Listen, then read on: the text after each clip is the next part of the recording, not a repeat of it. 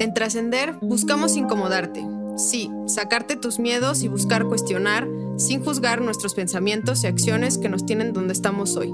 Y quizá, en ciertos aspectos de nuestra vida no nos están permitiendo ser felices y cumplir con nuestro propósito al que venimos a esta vida. En Trascender no hay buenos ni malos, solo somos, estamos y vivimos desde la base del presente. Aquí se lo hará desde la perspectiva mental y científica, desde la perspectiva del alma y el espíritu, y también para volver a un equilibrio desde la importante perspectiva emocional y psicológica. Desde el amor y con todo el amor que tenemos las tres, vamos a trascender juntos. Hola amigos de Trascender, su podcast favorito. En esta ocasión tenemos un invitado súper especial que se llama Mario Flores. Mario, de padres mexicanos, inmigrantes de los Estados Unidos. Cuando era adolescente, se juntaba con una banda de pandilleros y su padre hizo un esfuerzo excepcional y lo inscribió en la secundaria privada. Ahí Mario destacó, pronto en los clavados, al grado de llegar a ser un candidato para el equipo olímpico de Estados Unidos. Pero sus antiguos amigos decidieron testificar en su contra por un asesinato que no cometió. En ese momento, el prometedor adolescente fue declarado culpable y sentenciado a muerte. Los siguientes 20 años, Mario los pasó en una minúscula celda, asignada a un condenado a la pena capital, y ahí encerrado, esperando cada día que fijaran la fecha fatida, encontró la libertad. A punto de la fe, esperanza e imaginaciones superiores, se hizo abogado vía correo postal y asesoró a sus compañeros de la cárcel, también inocentes, liberando a 13 de ellos, hasta que las autoridades de la cárcel se lo prohibieron. Estudió cuatro religiones dentro de un encierro y también aprendió a pintar, convirtiéndose en un artista, lo que lo ayudó a en tres ocasiones aplazar su condena de muerte. A pesar de su estatus legal de inmigrante y después de 20 años de cárcel, comprobando su total inocencia, fue deportado, sin ser exonerado oficialmente, porque habría tenido una indemnización. Ahora Mario Flores se encuentra en México, y ha sido contratado por escuelas y universidades en España y otros países para compartir su experiencia y conocimiento de vida. Gracias, Mario, por estar con nosotros. Muchas gracias, Mario, por estar con nosotros. Bienvenido, a tu podcast. ¿Cómo estás? Gracias a ustedes por la invitación. Estoy mejor que ayer. Muy bien. O mejor que anteaños. o anteaños y ya, pues, de entrada, eso ya podrá decirte ah, hacia dónde vamos con esta conversación entre cuates. Sí, claro que sí. Pues bueno, eh, nos gustaría saber para ti eh, qué es la, libertad. En esta ocasión el, tema es trascender la libertad. Y bueno, queremos saber cuál es tu perspectiva o tu concepto de libertad con toda esta historia y experiencia de vida que tienes, mi estimado. Mira, eh, es un tema, aparentemente lo hemos simplificado por utilizarlo tanto. La libertad debería de ser una palabra que utilicemos con mucho cuidado, como cuando utilizas la palabra, eh, como en el podcast, con amor. La palabra amor eh, no se debe de usar, creo, mucho, porque al decirle a alguien te amo, para poder amar necesitas mucha, mucho tiempo, muchos detalles, igual con la libertad, ¿no? Creo que es una palabra muy cargada de, mucho, ah, mucha sabiduría, mucha reflexión. Entonces, para mí, la libertad es complejo porque, porque todos estamos acostumbrados a creer que la libertad es física y en, la realidad, en esos 20 años que pasé en esa celda, una celda de un metro y medio por dos, 23 horas al día, no tenía eh, ninguna fuga, ninguna ruta de escape. Entonces me obligó la situación a aprender a escaparme al interior, a mi mente. Y ahí, en esa mente es donde encuentra uno verdaderamente, si te, si te aplicas y y prestas atención. Eh, no estoy diciendo que yo lo hice muy bien en, prestar atención, pero fue impuesta, una imposición sobre mí, ¿no? Entonces, para, para tratar de... Y la verdad, les confieso que diario, en las noches, casi todos mis sueños son de querer estar libre y de ahí nace el sueño, un sueño de fuga, ¿no? La mayoría de los presos es, casi estoy seguro que es todo lo que piensan diario. Están obsesionados con esa palabra. ¿Cómo puedo salir de aquí? ¿Cómo puedo salir de aquí? Y bueno, pues en el caso mío lo raro es que pues ya salgo de ahí. Y ahora, porque ahora me siento más preso que cuando estaba ahí adentro. Y por eso te, les comentaba que sí es una palabra muy, muy, muy pesada, muy importante, pero muy difícil de entender. Entonces, en respuesta a tu pregunta, ¿qué es la libertad para mí? La libertad es eh, tu capacidad mental, cerebral, emocional de constantemente estar buscando ese sentimiento que hace, te hace sentir libre.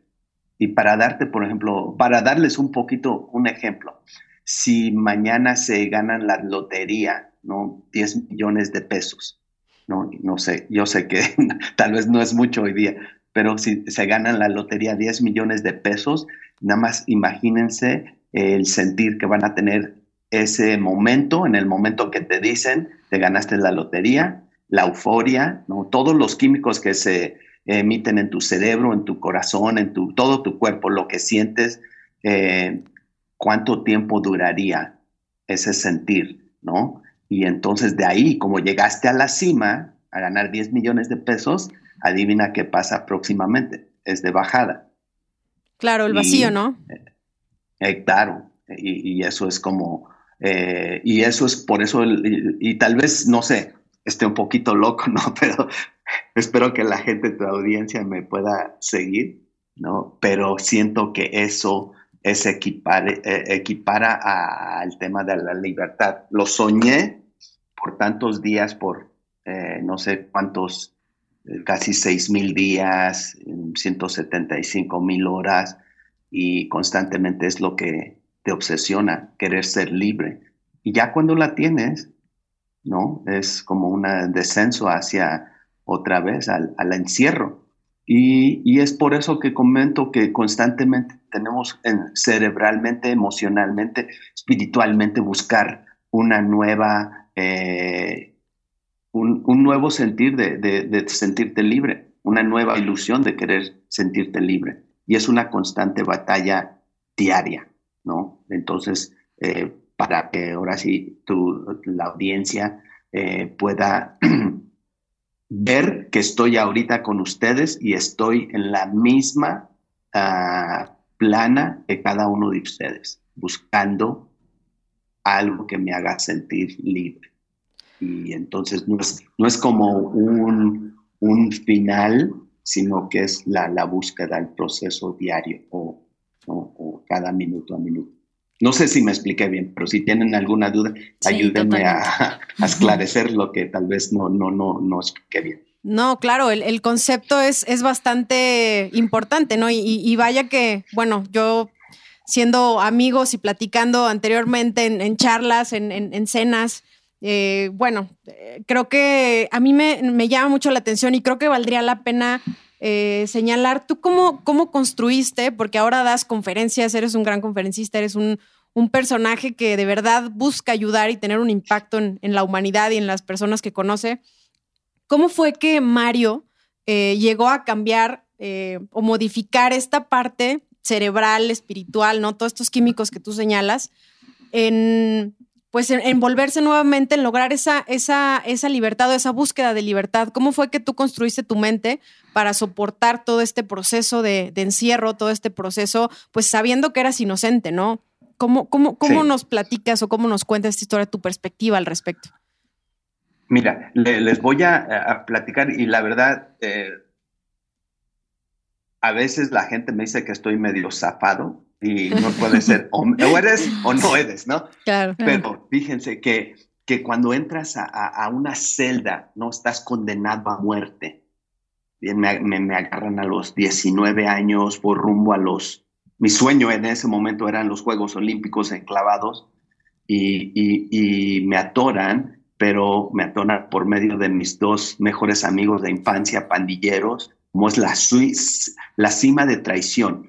Entonces, nada más, por, para ejemplo, para darles un ejemplo, el, se agarran la próxima vez que vean un, un crucifijo, ¿no? Un, un Cristo, eh, vayan a la iglesia y ven a, Jesucristo eh, en la, cruz. ¿Qué significa eso?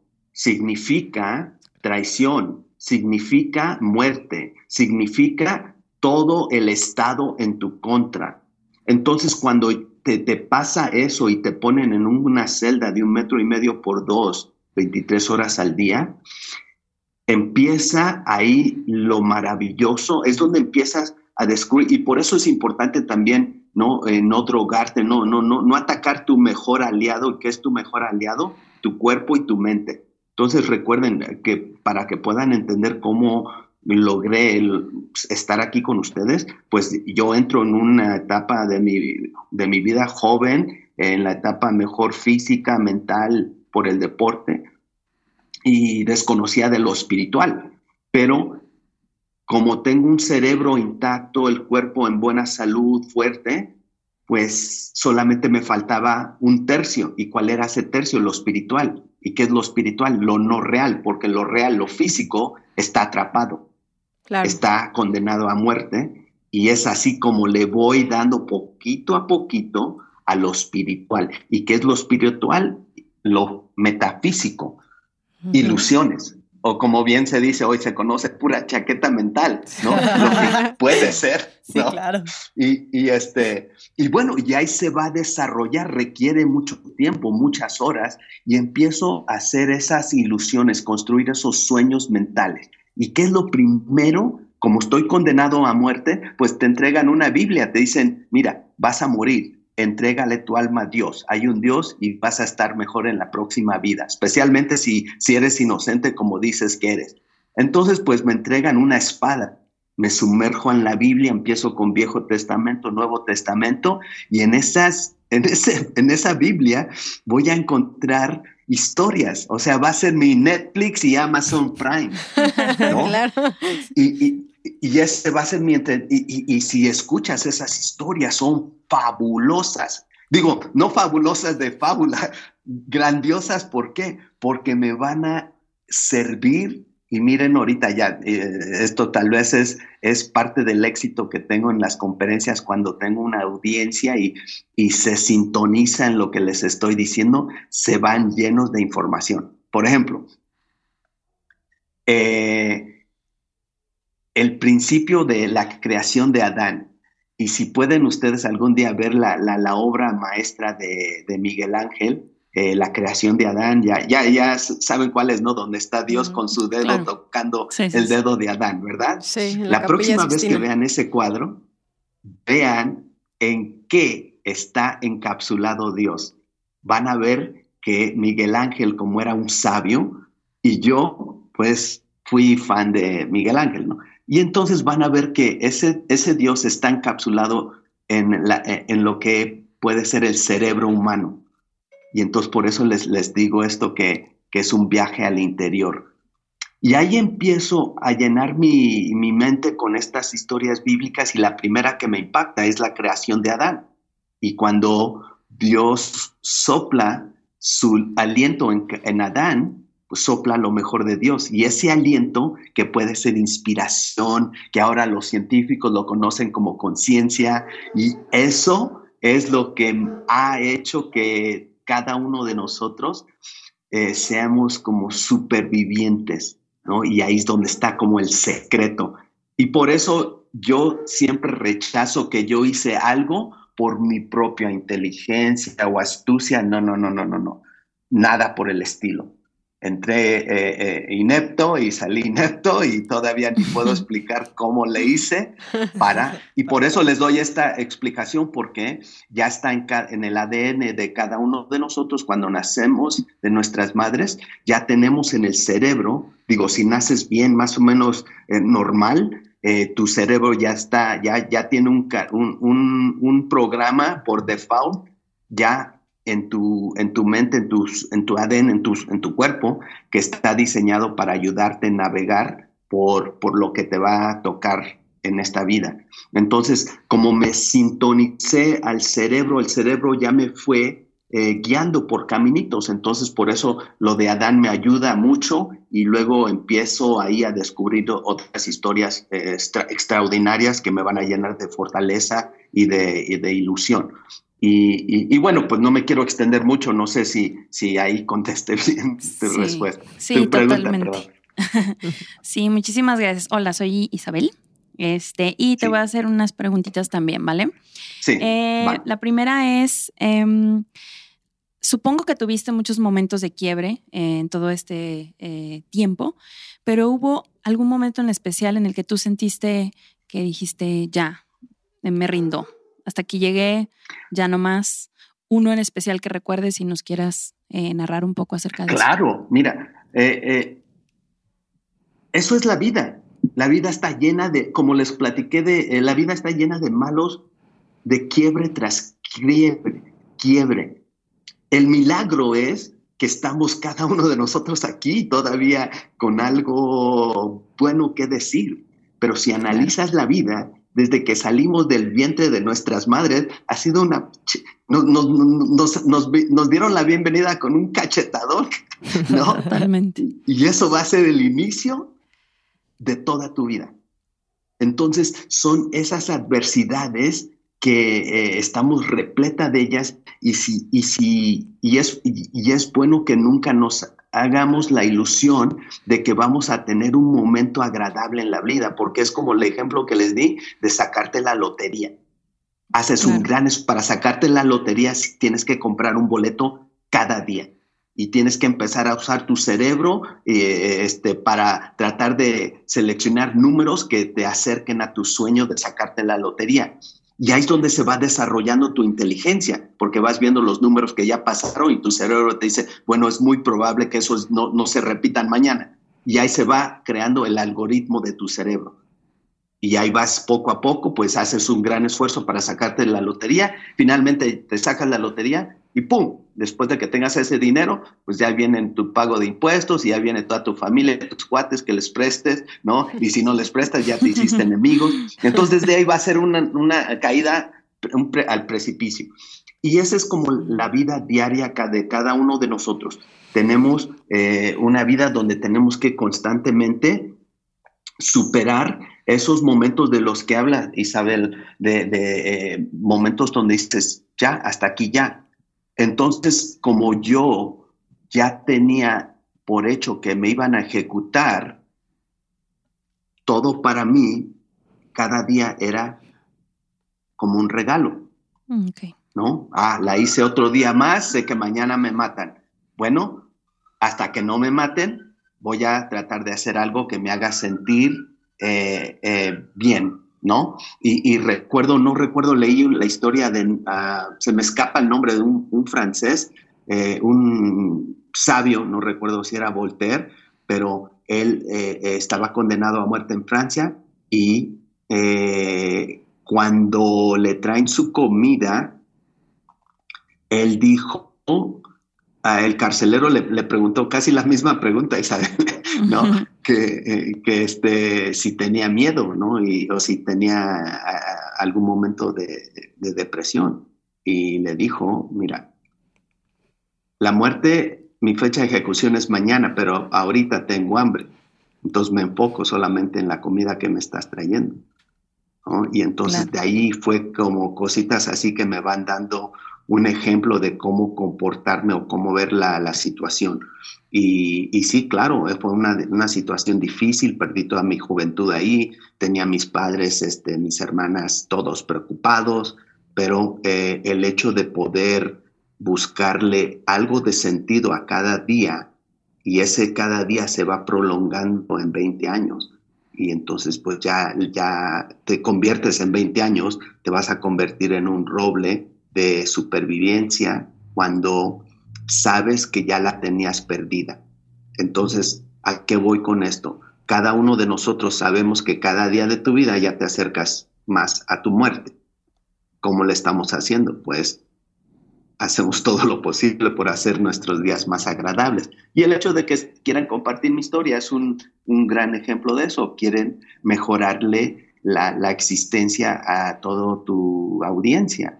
Entonces, es, eso creo que es eh, la gran lección para cada uno de nosotros y por eso siempre trato de, de apoyar en lo que pueda, es buscarle sentido a tu existencia. Si estás mal, busca algo que te haga sentir bien en ese momento. Y tiene que haber algo que te hace sentir bien. ¿Por qué? Porque si hay un libro que se llama El hombre en busca de, sentido, ¿no? Sí. Eh, justo estaba pensando en ese libro. Buenísimo. Justo, justo. Con todo lo que decías, pensé totalmente. Por lo que decías, la búsqueda del sentido, ¿no? De la vida. Sí. Y, algo que me quedé de ese libro es que él, cuando salió del centro de concentración en Alemania, se convirtió en un ah, psicólogo, terapeuta, y él siempre le decía a sus pacientes cuando venían a verlo, y, fíjense, de esos años atrás, y siempre la gente en aquel entonces, o siempre hemos tenido problemas, ¿no? De, eh, psicológicos, y él le decía a sus pacientes, cuando le explicaban qué mal la estaban pasando y que ya no le encontraron sentido a su vida, a su existencia, su existencia era pésima, entonces le decía a los pacientes, ¿por qué no te matas? ¿Por qué no te suicidas? Y el paciente decía, no, ¿cómo puedo hacer eso? ¿Quién le va a dar de comer a mi gato o a mi perro? ¿O quién va a cuidar a mi hijo o a mi hija? Y entonces eso es encontrarle sentido a tu vida. Siempre, mientras que no estés muerto, siempre hay un motivo por qué seguir viviendo, por mal, más mal que esté tu existencia. Y cuando empiezas a encontrar ese detallito que, que te da el motivo para no suicidarte, ¿no? Eso es como el, la filosofía que debemos de tener, ¿no? Y, sé que hay un problema ahorita a nivel mundial de gente que se suicida, ¿no? Y, eso es lo que, como les comentaba al inicio, me, me quedo sorprendido que el ser humano haga eso, ¿no? No lo puedo entender, no soy el experto en el tema, pero sí estoy asombrado que el ser humano no le pueda encontrar algo positivo o agradable a, nuestra existencia. ¿Y por qué les digo eso? Porque ahorita en 2020, a pesar del COVID, la tenemos mucho mejor que, hace 100, que la gente de hace 100 años, o la primera, segunda este, guerras mundiales, eh, y hablando ahorita del COVID, toda la gente que murió de sarampión o tuberculosis y cuando no teníamos los avances médicos.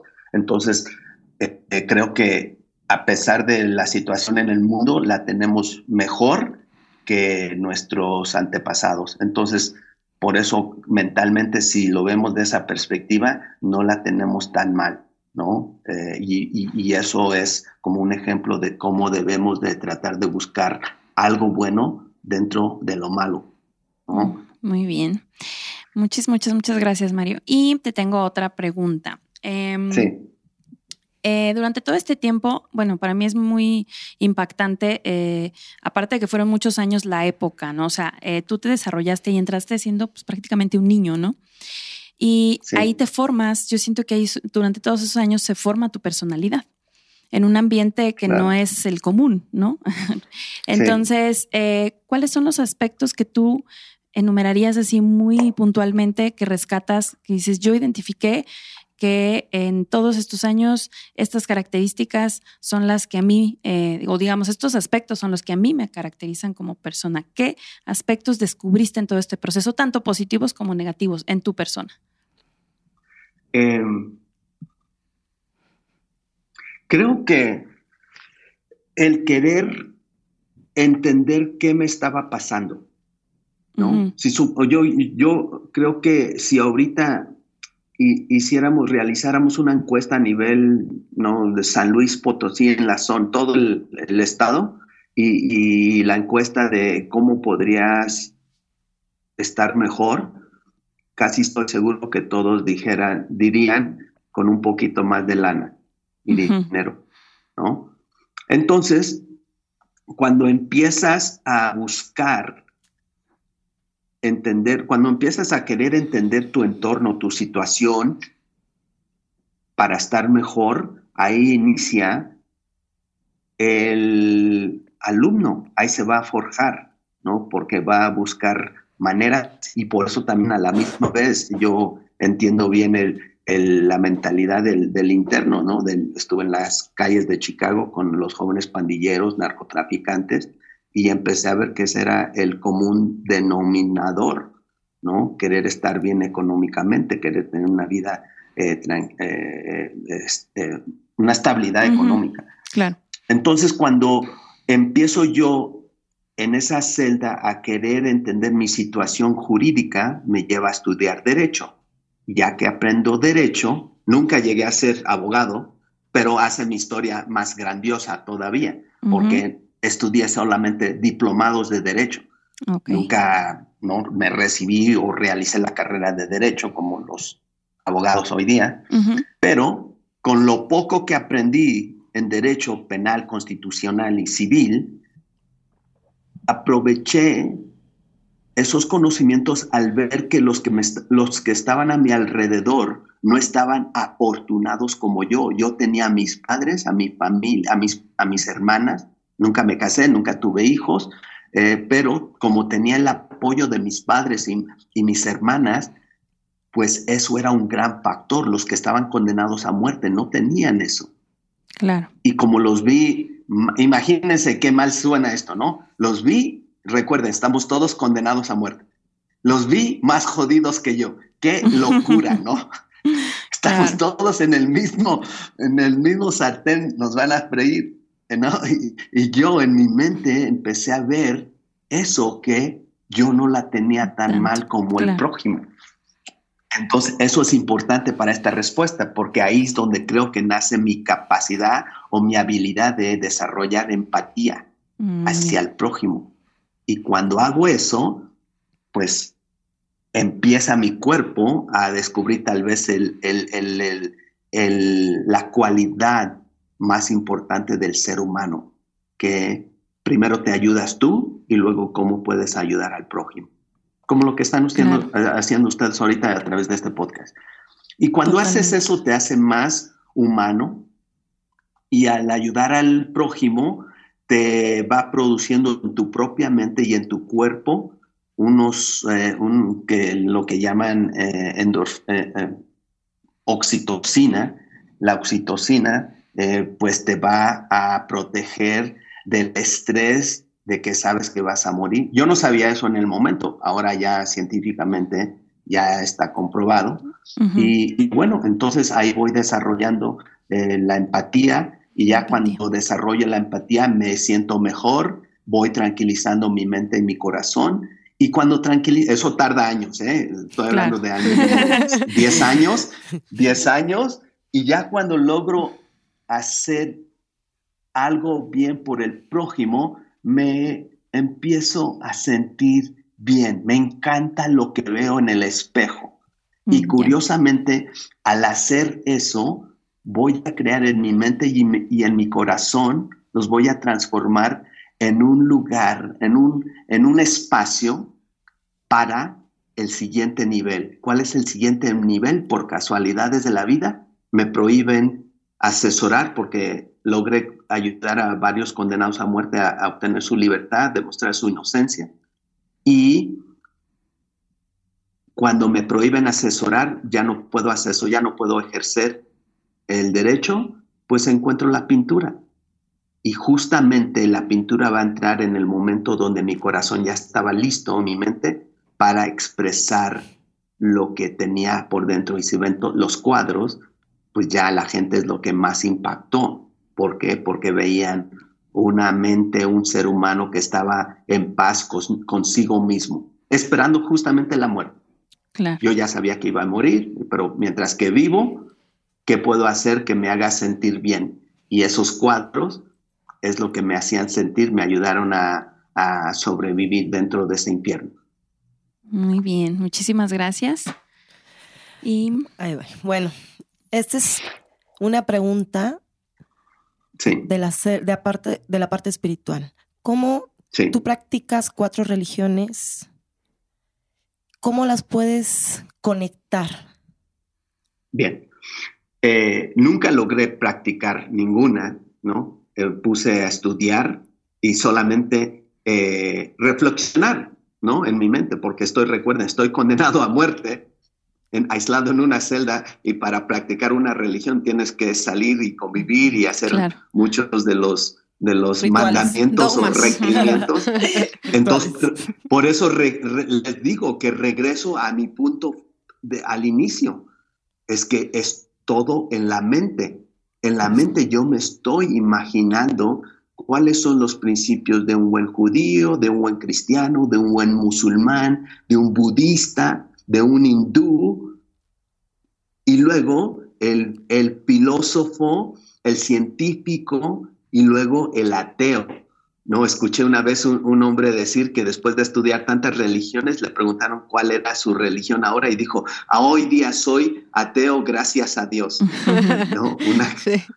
Y miren, hablando de eso, este, leí un, un, refrán de un musulmán famoso, se llama Jalaluddin Rumi, y dijo, eh, cuando era joven, era inteligente y astuz y ahora que soy viejo, no, ah, perdón, dice Rumi, cuando era joven era inteligente y astuz y quise cambiar el mundo. Y ahora que soy viejo y sabio, solamente quiero cambiarme a mí mismo. Mm. Y entonces me hizo sabio eso. Entonces, eh, es un ejercicio que todo esto que les cuento son cositas, joyas de conocimientos o pensamientos o reflexiones que fui llenando en mi mente durante esos 20 años. Y curiosamente son los que hasta ahorita me siguen rescatando, se los estoy contando a ustedes. Y es lo que constantemente pensaba en esa celda eh, del hinduismo, me, me fascinaba la historia del Bhagavad Gita, la guerra de sus filosofías, sus, sus naves que tenían voladoras, eh, del Islam, pues los, los, los, paraísos que vienen después de que mueras, vas a entrar a otra etapa donde vas a vivir para siempre. Eh, y bueno, son historias muy, muy bonitas, eh, que, todos nacen de, la mente, ¿no? Y ya les platiqué el cristianismo, el judaísmo, y fue eso, esas lecturas que me van llenando mi mente en esa celda que puede parecer que estuve en todas esas religiones, pueden parecer que estuve libre y en realidad no lo estuve. Y esa es como la, la vida real del ser humano.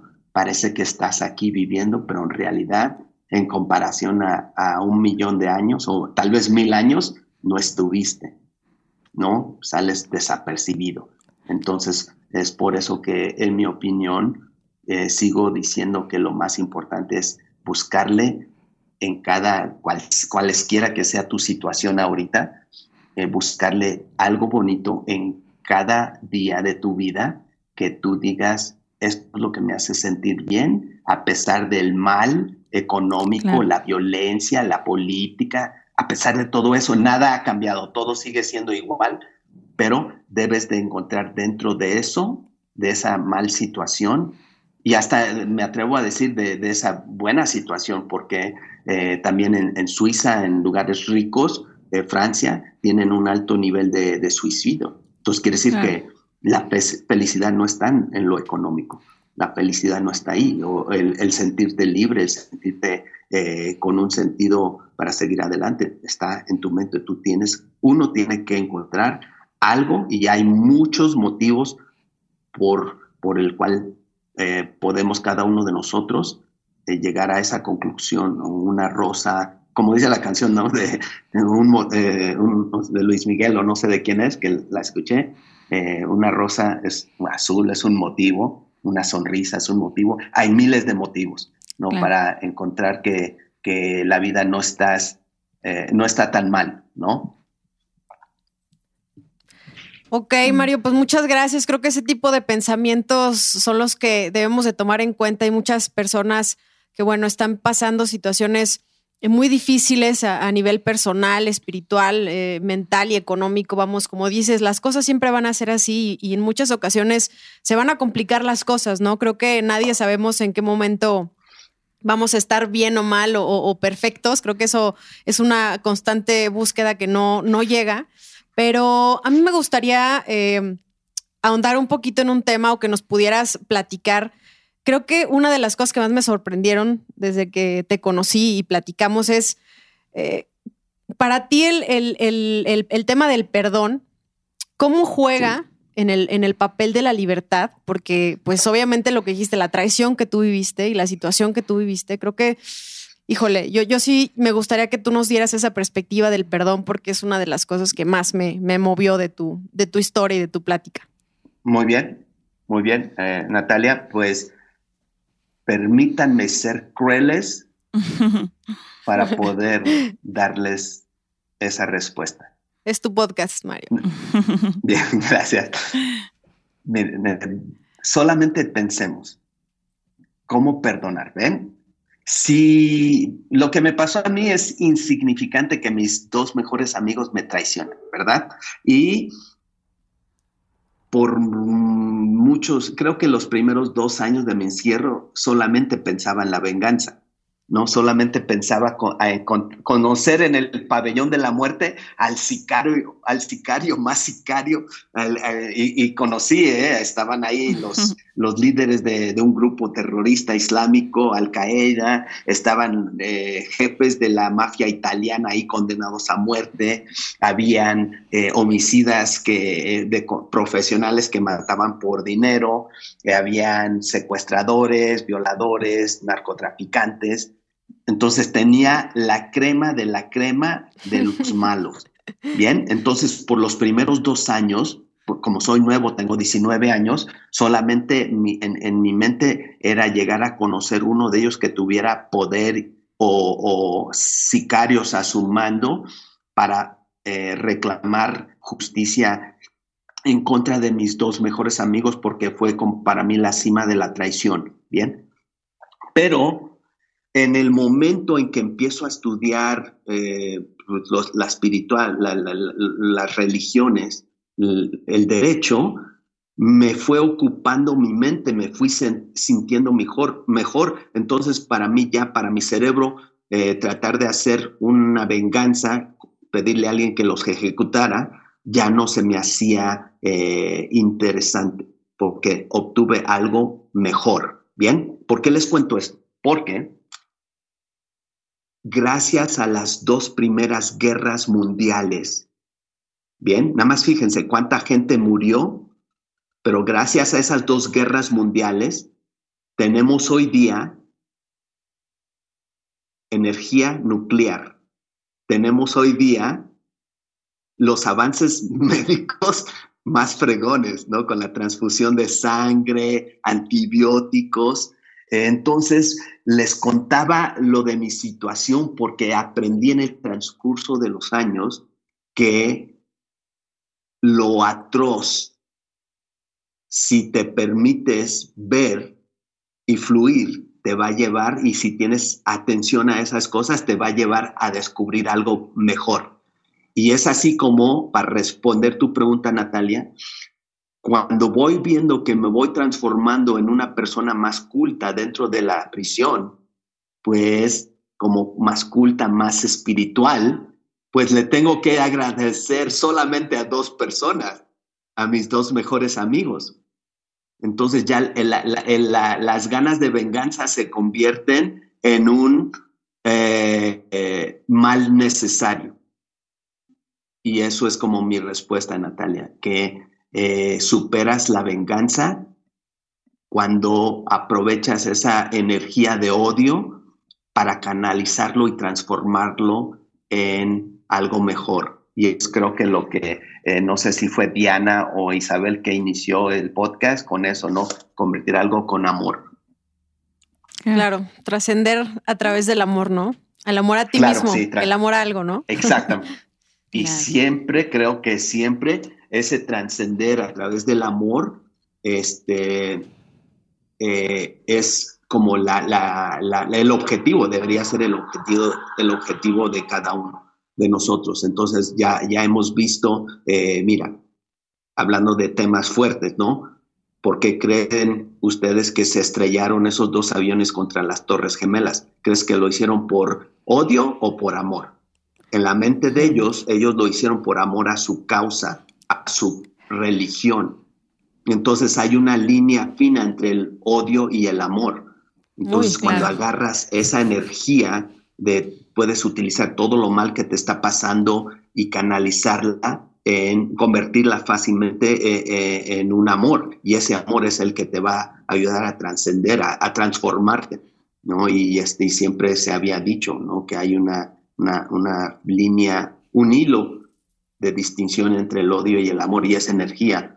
Y, y, lo vemos con la energía nuclear. Una bomba nuclear puede aniquilar una ciudad entera o puede darle luz, electricidad a toda una ciudad. Muy bien, muchísimas gracias. Hablando desde el amor, el amor, como lo dices, todo lo transforma, todo lo cambia.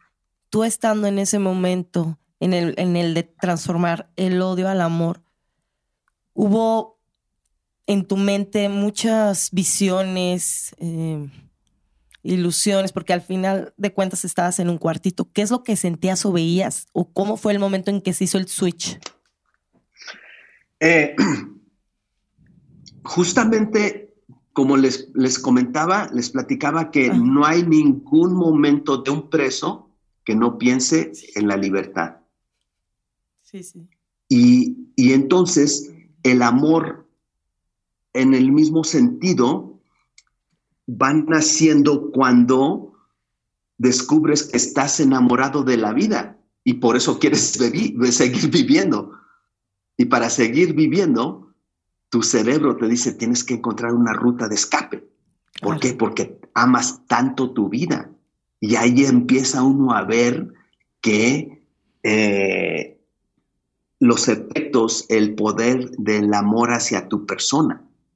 Y, entonces se, me hace como ilógico, y lo vi dentro de, la prisión con los presos, se me hacía ilógico que quisieran escaparse y a la misma vez estando en sus celdas, eh, eh, atacando su cuerpo con, heroína o, no sé, el metanfetaminas, ¿no? Empecé a ver que verdaderamente todos los presos, ¿no? Eh, dentro de ese encierro empezaban a quererse más o se veía que se querían más, se querían tanto que querían volver a tener otra oportunidad de estar afuera con sus seres queridos. Entonces eh, ahí es donde yo empecé, comencé a ver ese amor hacia uno mismo, el amor propio, ¿no? Y este, pero sí es uno de los, de los, eh, les, les, puedo ahorita contar que hay una historia bonita que leí de, de un místico musulmán, un sufi, sufi son los místicos musulmanes, y había uno, no recuerdo su nombre, eh, era árabe, y viajaba por pueblito a pueblito por Turquía, eh, dando cátedras sobre la interpretación del Corán. Y los alumnos siempre decían al maestro, maestro, ¿cómo sabe tanto del Corán? Y el maestro decía, porque yo sé lo que está dentro de este libro. Y esa era su respuesta en todos, en todos los pueblos. Pues cuenta la historia que cuando falleció el hombre, el, el, jeque, ¿no? el maestro, tenía su Corán en el pecho. Entonces, pues le quitan el Corán, lo, este, lo envuelven para enterrarlos eh, eh, y cuando ponen el Corán al lado, se abre el Corán y en el centro del Corán del libro había una rosa marchitada y una carta de amor que él se escribía con su esposa. Entonces él, cuando decía yo sé lo que está dentro de este Corán, él se refería al amor. Siempre se mantuvo en un estado de enamoramiento. Y eso les platico que es lo que yo descubrí, uno de los grandes regalos del Islam, del Corán, eh, eso, el tener tu corazón en un estado de enamoramiento es cuando Alá te da más sabiduría. Si llenas tu corazón de rabia y de odio, solamente vas a hacer cosas atroces. Por eso para mí los místicos musulmanes, que fueron los que iniciaron eh, la, alquimia, ¿no? La alquimia, eh, y, bueno, este, empecé a ver eh, el amor era lo que verdaderamente los alquimistas, los sufis, iniciaron esa, eh, ese movimiento de alquimia para transformar no un metal en oro, sino tu corazón, transformarlo en amor, porque cuando transmutas tu corazón en, en amor, ves el mundo de diferente manera y logras hacer más con un corazón lleno de amor que con la espada o, a la fuerza. Pues muchísimas gracias, Mario. Muchas gracias, Mario. Pues ya para ah, cerrar este capítulo de trascender eh, a través de la libertad, eh, ¿nos puedes regalar eh, como un mensaje final? ¿Qué le dirías a las personas que nos están escuchando respecto a este tema de la libertad o con qué mensaje cerrarías pues este, este programa, mi estimado Mario? Pues diría, siempre escuchamos que todo va a estar bien, ¿verdad? siempre hemos escuchado, todo va a estar bien o todo va a estar mejor. Y si no estás muerto, sigue cierto eso. O sea, no te des por vencido. La vida es justamente como queremos que sea. Si estás inconforme por eh, tu entorno, levántate y haz algo al respecto. No dejes que te impongan la situación. Hay algo muy bonito que dijo Martin Luther King, dijo eh, en Estados Unidos el africano americano que, encabezó el movimiento para darle derechos civiles a los africanos americanos, dijo, si no tienes una causa por qué morir, no mereces vivir. Y entonces empieza primero en tu casa contigo mismo. Enderezate tú mismo primero, como les conté ahorita que yo hice en esos 20 años, empecé conmigo, yo sé que no lo sé todo, pero siempre ese ha sido como mi lema de vida. Primero me ayudo a mí y luego veo a quién puedo ayudar. No trates, como dijo Rumi, cuando era joven y astuto, quise cambiar el mundo y no lo logré. Y ahora que soy viejo y sabio, sé que solamente tengo que cambiarme a mí mismo con tal de que tú estés bien. Tú mismo empieza por ahí. Y es lo que yo diré. Muchísimas gracias. Muchas gracias, Mario. Gracias por tu tiempo, tu experiencia, eh, tu amistad. Pues eh, creo que es, una parte importante y bueno, eh, yo creo que tenemos que estar conscientes que esta situación de, encierro en la que vivimos, pues no es, no es eterna, pero como dices, muchas veces la cárcel está más en nuestra cabeza, en nuestras oficinas, en nuestro corazón, que realmente en el encierro. Entonces, pues gracias por acompañarnos. Y pues nos vemos en la siguiente, mi estimado Mario. Muchas gracias. Muchísimas gracias. nos esperamos en el siguiente episodio. A todos. Gracias. Adiós. bye. bye. Adiós. Bye.